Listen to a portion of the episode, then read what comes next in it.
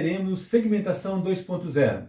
Um tema que pode parecer simples, mas é de uma complexidade ímpar e eu vou tentar, junto com vocês, construírem opções para a gente poder trabalhar no cooperativismo de crédito, no quesito segmentação, de um jeito ainda mais competitivo do que os concorrentes nossos diretos, que são os bancos comerciais.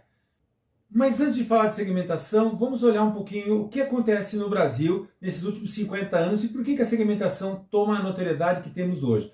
Lembrar que lá no dia de 60, 70, 80 e 90, eu entrei no banco lá em 74, já se vai aí quase 50 anos. Lá naquela época as pessoas eram reconhecidas porque carregavam um cheque, isso, folha de cheque mesmo, e nele estava carimbado aquela cheque ouro, Real Master, do Banco Real na época, cheque azul e outros cheques que eram extremamente sofisticados, ou seja, a pessoa que tinha uma, um talão de cheque daquele, ela tinha uma, bala muito boa na agulha, o banco acreditava nela. Tanto que, naquela época, o cartão de plástico era apenas para reconhecer tua assinatura, não tinha tarja magnética. Você carregava um cartão do cheque ouro para o lojista poder conferir que a tua assinatura era aquela. Era assim que se construía o relacionamento de segmentação mais VIP. Porque naquela época o governo estava sempre endividado e a gente dava muita atenção a quem podia ter muito risco conosco e pagava com muito, com muito conforto, ou investia muito. Porque eu, enquanto condição financeira, pegava aquele dinheiro, emprestava para o governo, eu não ia correr risco com pessoas dando crédito, já que não tinha informação e havia pouquíssimas pessoas bancarizadas.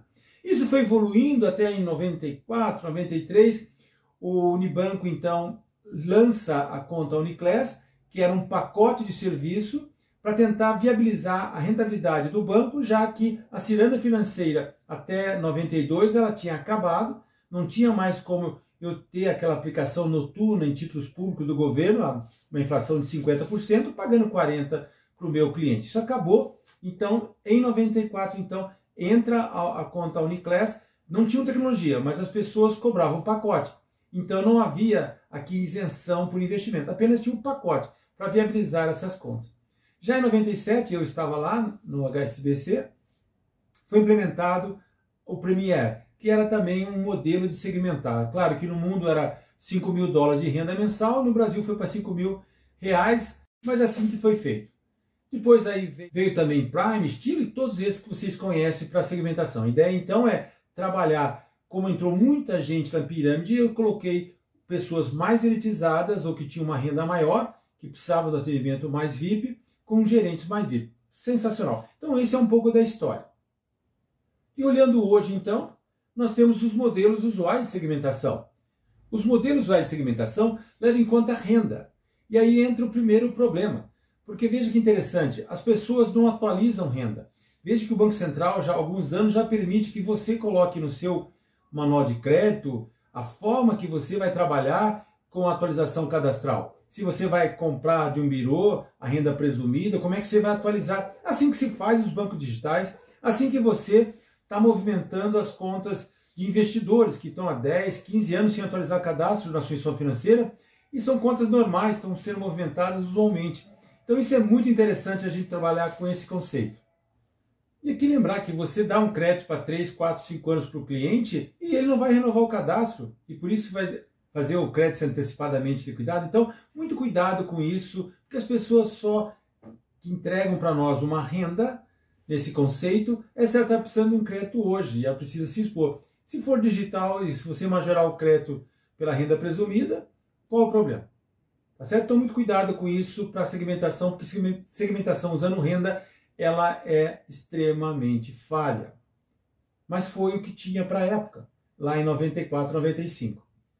Outro quesito, então, para a pessoa física é investimento. As pessoas têm investimento lá de 50, 100, 200 mil, elas vão ser automaticamente comparadas a uma pessoa mais VIP, mesmo que a renda não seja isso. Mas esses 100, 200 mil, 300 mil pode ser um caminhão, uma herança que ela conseguiu e daqui a três meses ela perde. E daí como é que faz?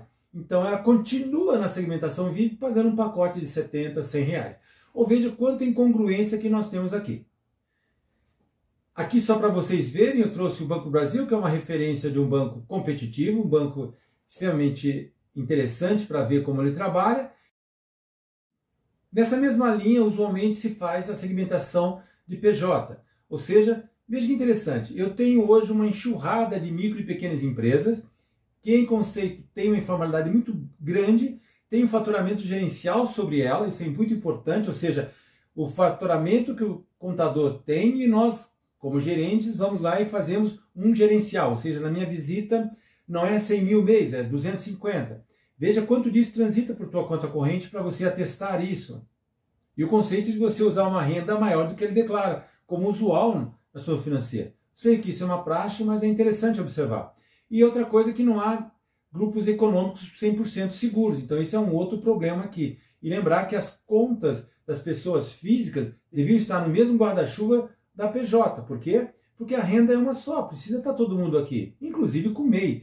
E agora, voltando ao Banco do Brasil, vamos ver como é que está a segmentação. Ele faz algumas mudanças, mas o mais importante é olhar em que o varejo dele vai até 25 milhões ano de faturamento. Ou seja, para o cooperativo de crédito, nós estamos dizendo aqui, talvez 1% das nossas PJs teriam mais de 25 milhões de faturamento ano. Então, realmente, esses outros segmentos para cima são segmentos extremamente complexos e devemos, em conceito, nesse momento, claro que temos cooperativas extremamente grandes que poderiam atender até o empresarial ou empresarial é, upper middle ou eventualmente uma beiradinha do corporate, mas dificilmente um large corporate como se fosse uma Petrobras, coisa assim, ou uma General Motors ou uma Fiat, ou seja, eles precisam de soluções muito mais estruturadas, além de um balanço grande para suportar não só a tecnologia, mas os recursos que eles vão pedir a um longo prazo, em taxa muito baixa.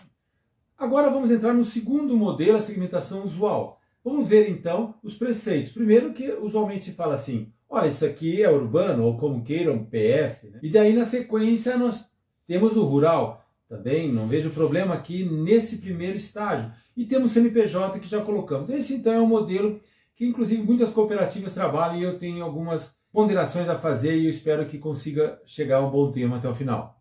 Então vimos então um pouco de histórico, vimos como é que em conceito do macro modelo se funciona a segmentação. Vamos agora para cinco inovações para a sua segmentação. São sugestões para que a gente pondere no cooperativo de crédito. Claro que se algum instituição financeira, certamente também vai ser útil para ela. Mas vamos olhar para as inovações na segmentação de uma cooperativa de crédito que é o meu objetivo maior como consultor. A primeira inovação na segmentação que eu vou sugerir é que o MEI seja PF. Eu sei que pode parecer estranho, mas veja que interessante. A fonte de renda ele é uma pessoa única e a fonte de renda dele é aquela empresa, microempresa, MEI no caso. Como é que eu vou trabalhar isso? Ele não tem outra renda, a renda dele é o MEI. Antigamente era autônomo, estava na tua carteira como pessoa física e você achava normal. Agora, em 2008, então, veio o MEI. Essa lei veio para quê? Para dar formalidade mínima ao MEI, para o governo ter um pouco de informação e um pouco de arrecadação, é claro, e acompanhar um pouco melhor a vida econômica do país. A informalidade não é nada interessante a questão do fisco e de rentabilidade de acompanhamento da riqueza nacional. E aqui não esqueci que os profissionais liberais, na sua grande maioria, estão com pessoa física aí na sua cooperativa de crédito e eles demandam soluções muito parecidas, máquina de adquirência, algum giro, algum investimento, mas eles são pessoas físicas. Eu estou falando de advogado, de um dentista, de outras profissões assim representadas. Então aqui eu reforço que o MEI ele tem renda na empresa e ele está aqui embaixo. O conceito é colocar os dois sobre um mesmo gerente, porque o grupo econômico de MEI é raríssimo encontrar. O que eu vejo de vez em quando é feito na mão. Isso quando alguém lembra na, na abertura de conta. Não, não. Quem é o sócio do MEI é esse CPF, vai ser um, um microgrupo econômico e ele vai ter um limite único para esse. Eu não vou alavancar esse limite, vou acompanhar muito bem essa movimentação, porque se uma delas distorcer, eu tenho um aviso em tempo real. Em 2021, 80% dos novos CNPJs são MEI. Isso quer dizer que a tua cooperativa está inflando absurdamente de MEI e achando que é tudo PJ. Não é PJ. 59% do total do CNPJ dão 22 milhões, né? 40% estão atrasados, então realmente eles são muito ruins de crédito e o faturamento máximo é 81 ano. Isso, claro, que tem um estudo para majorar um pouco mais agora, que dá 6,750. Se tiver um custo mínimo da estrutura dele, seja eletricista, seja o que for, de 50%, vai sobrar 3 mil de renda. Ou seja, 3 mil de renda não é uma coisa tão relevante assim E o que ele precisa de mais ou diferente de um profissional liberal? Nada. É uma maquininha e talvez um girinho, coisa assim, mas nada que um gerente PF iniciante não consiga trabalhar de um jeito bem confortável com isso. Então aqui fica muito claro então, que nesse conceito o PJ doa os MEI para a pessoa física. Então aqui eu posso ter um urbano, no caso PF aqui, ou um rural e o MEI, todos eles sendo atendidos por um único gerente. Porque usualmente uma cooperativa de crédito não tem agência assim com cinco, seis gerentes. Tem um gerente de PF, um PJ, talvez um agro e o titular. Então essa combinação me parece muito simples. E nesse caso deixamos os, o CNPJ para quem é empresa de fato e não é MEI. Ah, mas Ricardo, pode ter um, uma empresa muito pequena, tudo bem, mas trabalha exceção como exceção. De forma geral, é essa a minha ideia. A segunda inovação na segmentação que eu sugiro é que rural é PJ. Vamos pensar um pouquinho. Qualquer produtor rural hoje tem uma terra que vale 3, 4 milhões. Ele tem equipamentos lá de 100, 200, 300 mil. Ele que decide para quem vai comprar, quem vai contratar, se quem vai comprar insumo, a tecnologia, a sucessão, tudo isso ele que decide. Sim, ele é um PJ, ele é uma empresa ao céu aberto. Então nós precisamos olhar como CNPJ. Por que isso é relevante? Acompanhe comigo.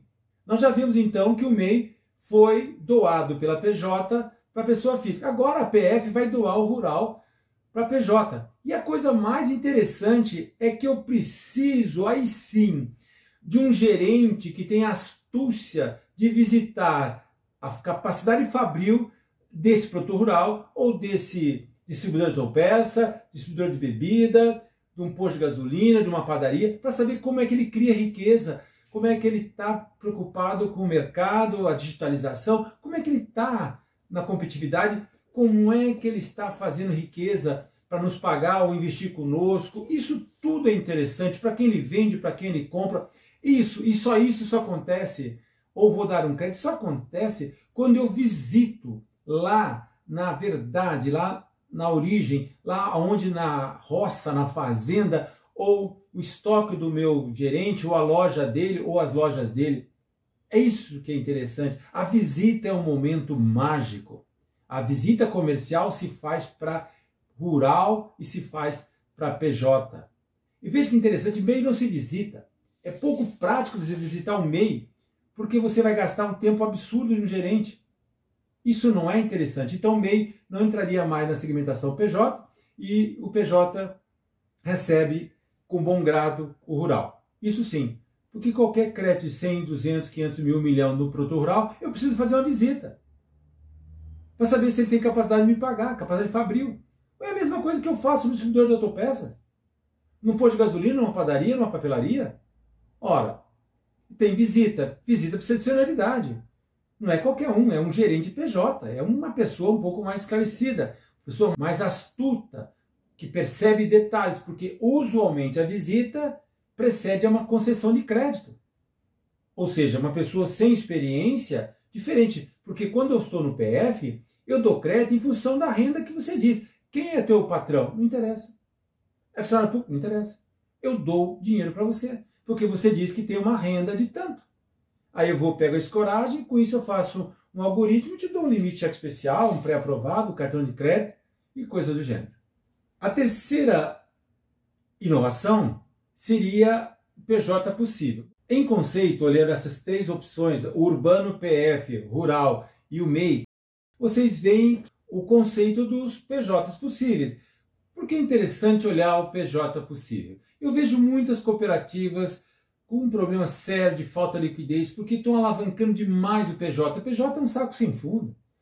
Ele quer aplicar no nosso RDC com uma taxa altíssima, quer crédito com um spread baixíssimo, de longuíssimo prazo, tem problemas de risco para nós exponenciais, e nós temos que olhar nosso balanço. Nós temos que olhar a capacidade dos nossos gerentes para ver se dão conta dessa demanda, que são empresas complexas, diferente de analisar o, Olerite, a folha de pagamento de um cliente, PF, para saber se ele pode ou não pode. Agora eu tenho que olhar uma estrutura um pouco mais complexa, né? É um Lego, é uma coisa combinadíssima que eu preciso ter astúcia para montar esse Lego. Diferente de um PF. Então aqui a ideia é a seguinte: eu tenho balanço para aguentar, eu quero essa concentração, eu quero assumir esse risco, eu conheço esse segmento. Veja o exemplo: eu nunca dei crédito para uma distribuidora de doce. Como é que eu vou dar crédito para essa empresa se eu não conheço aquele segmento? Eu preciso estudar, eu preciso ir lá ver, preciso olhar a concorrência, preciso ter informações com meus colegas, olhar na internet. É difícil, é muito mais complicado dar um crédito para um PJ e aí eu tenho que olhar meu balanço. Porque eu vou colocar muito dinheiro para essas pessoas, que é um saco sem fundo, literalmente, porque os clientes que eu tenho, é mais difícil eles virem tomar crédito comigo, porque eles estão aqui já estão tomando o que podem. O PJ, se nós estamos dando crédito de forma generosa no mercado, em especial agências novas, aonde os PJ vêm tirar a temperatura do meu gerente, vai dar problema. No início eles são muito bonzinhos, mas se nós não tivermos esse cuidado, vai ter um problema complicado, que eu sempre digo, né? PJ, eu tenho que dar crédito só para aqueles que entregam a alma, aqueles que prometem e não cumprem, eu não dou nada. E se eu inicio um relacionamento PJ, vou fazer devagarzinho. E tem muita gente se abraçando logo no início, isso não é inteligente, isso é um risco. Vamos atentar para isso. Na questão, então, do impossível que está aqui, nesse gráfico, nós temos o risco. Olhando que até 25 milhões de faturamento ano, ou seja, 99% das, das empresas que estão conosco, e certamente os produtores rurais também devem estar com faturamento menor que isso ano. Então, olha que interessante. Fora dos 25 milhões, que já é um patamar enorme, eu coloquei em vermelho. Eu preciso de um gerente extremamente sênior, que conheça, que tenha uma formação acadêmica brilhante, que tenha uma notoriedade brilhante, que eventualmente saiba falar outra língua, que tenha uma vida social extremamente elevada, porque quando você lida com contas de corporate, comércio, empresas mais estruturadas, você não vai falar com uma pessoa assim, uma pessoa muito mais complicada, é muito mais, é uma pessoa muito mais requintada. E é uma pessoa que tem muita informação. Porque antes de você chegou especialista do Safra, do Bradesco, de Itaú, do Citibank, gente do todo mundo. Se o cliente grande é bom, todo mundo vai paparicá-lo. Mas que isso, você, além de ter um balanço enorme para suportar as demandas de crédito que são volumosas, e tem concentração, e tem segmento que literalmente você não conhece, você tem um problema pontual. Você tem que ter tecnologia no seu sistema para anexar, indexar todo o recebimento, todo o fluxo financeiro dessa empresa lá no ERP dela. Coisa que é muito complicada. Isso em inglês chama cash concentration, né? Que a gente pega aí uma Petrobras, General Motors e faz o pagamento mundial dela. Preciso ter soluções de câmbio de, de ien, preciso ter uma solução complexa. E usualmente eu considero isso uma loucura a gente trabalhar acima dos 25 milhões. Claro que temos eventualmente alguma empresa, uma cooperativa de produção mãe, cooperativa de médico mãe que montou a cooperativa, uma situação assim. Mas eu não sou muito partidário da gente concentrar, mesmo tendo garantias as mais reais possíveis. Nosso objetivo aqui, o rótulo que temos são de varejo. Né? Então vamos baixar um pouco a nossa régua, diluir nossos riscos, pegar dinheiro emprestado né, na captação, depósito à vista, capital social de diversas pessoas, diversos segmentos, para não ficar na mão de um só. E então, para inovação 04, na segmentação, que eu chamo de quadrangular, a origem da renda, se é urbana ou rural. É essa a única coisa que eu vou trazer para vocês. Vejam que são coisas totalmente inéditas. Ninguém no mercado pratica isso. São coisas que eu construí nesses meus 40 e poucos anos e por algum motivo prático a gente tende a copiar grandes bancos que têm uma estrutura, uma forma de trabalhar muito diferente que eventualmente a segmentação não sendo tão perfeita, eles conseguem viabilizar o seu negócio. No nosso caso, a gente tem uma tradição de um bom atendimento, inclusive naquilo que é presencial, quando o sócio assim o quiser, e claro que a rentabilidade dele permitir um atendimento pessoal, se não digital. Então, agora olhando a inovação 04, a segmentação, que é a quadrangular, que é a origem da renda, se é urbana ou rural. Do lado esquerdo eu vou ter o rural, do lado direito eu vou ter o urbano. Do lado esquerdo, então, eu vou ter PJ vinculado ao agronegócio, produto rural, PF ou PJ aqui. Isso quer dizer que eu tenho um gerente que conhece muito bem esse segmento, eu posso colocá-lo como um gerente rural e eu vou ter o gerente urbano, que vai trabalhar com o PF urbano e o PJ vinculado ao urbano. No PF urbano vai ter o sócio, vai ter os funcionários, vai ter os aposentados, tudo aqui. Do lado esquerdo é a mesma analogia, no rural. A última inovação é a 05, é a piramidal, ou seja, a alocação do gerente pela sua senioridade frente à oportunidade e ao risco. Essa piramidal, eu tenho um artigo que eu a desenhei há mais de 12 anos. Eu tenho então gerentes por senioridade. Quanto mais sênior gerente, mais para cima estará. Então aqui eu tenho 100 grandes clientes que estariam com o meu gerente mais VIP, mais sênior da agência, inclusive às vezes, muitas vezes o próprio titular da agência. Eu tenho 300 médios clientes e eu tenho 600 clientes. Então eu tenho aqui o quanto mais sênior gerente, mais sênior vai ser a sua oportunidade e o risco. Agora olhando no conceito, reparem que eu tenho o verdinho que é 5% político. Então eu tenho clientes políticos muito concentrados, mais importantes, relevantes, estariam então, cinco deles naquela carteira de 100 dos grandes clientes, estariam com o meu titular da agência, e assim dividido com 300 e 600. Depois eu tenho de proximidade, sim, porque muitos clientes gostam de ser atendidos por esse gerente, seja porque nós queremos ou porque ele quer. Quando ele quer, nós vamos abrir uma exceção da exceção da exceção. Não é porque o gerente tem afinidade com essa pessoa ou essa, esse cliente tem afinidade com esse gerente, nós vamos colocar. Senão a gente não evolui, porque todo mundo vai colocar os seus peixinhos, como queiram, mas esse não é interessante. É interessante sempre ter um aquário com um bom tubarão para colocar movimento nisso. Depois tem os investidores. 15% dos investidores dessa agência, no caso aqui os 15 maiores investidores, 15% aqui né, estariam lá. Então eu tenho uma carteira de 100 investidores, eu pego os 15 maiores, estarão com o meu gerente. Veja, oportunidade e risco na carteira sênior falando com sênior, oportunidade sênior falando com sênior. Eu tenho crédito ativo. Olha, os maiores créditos ou os maiores grupos econômicos estarão no meu gerente titular. Então eu tenho também 5% de atraso e perda. O atraso e perda estarão alocados na proporção direta do problema, da senioridade que o gerente consegue conduzir. Veja que interessante, esses 600 é uma área de transição. Ou seja, são clientes que estavam esquecidos ou congelados, que eu vou passar para a carteira de médio, ou vou pegar um gerente e vou fazer um trabalho suave, normalmente muito digital, porque quem tem 600 não consegue fazer, e tem talvez metade desses 600 que estejam inativos ou congelados, parados, não fazem nada na cooperativa, ou que tinha oportunidade e a gente foi atrás dele, não conseguiu e colocou nessa área de transição.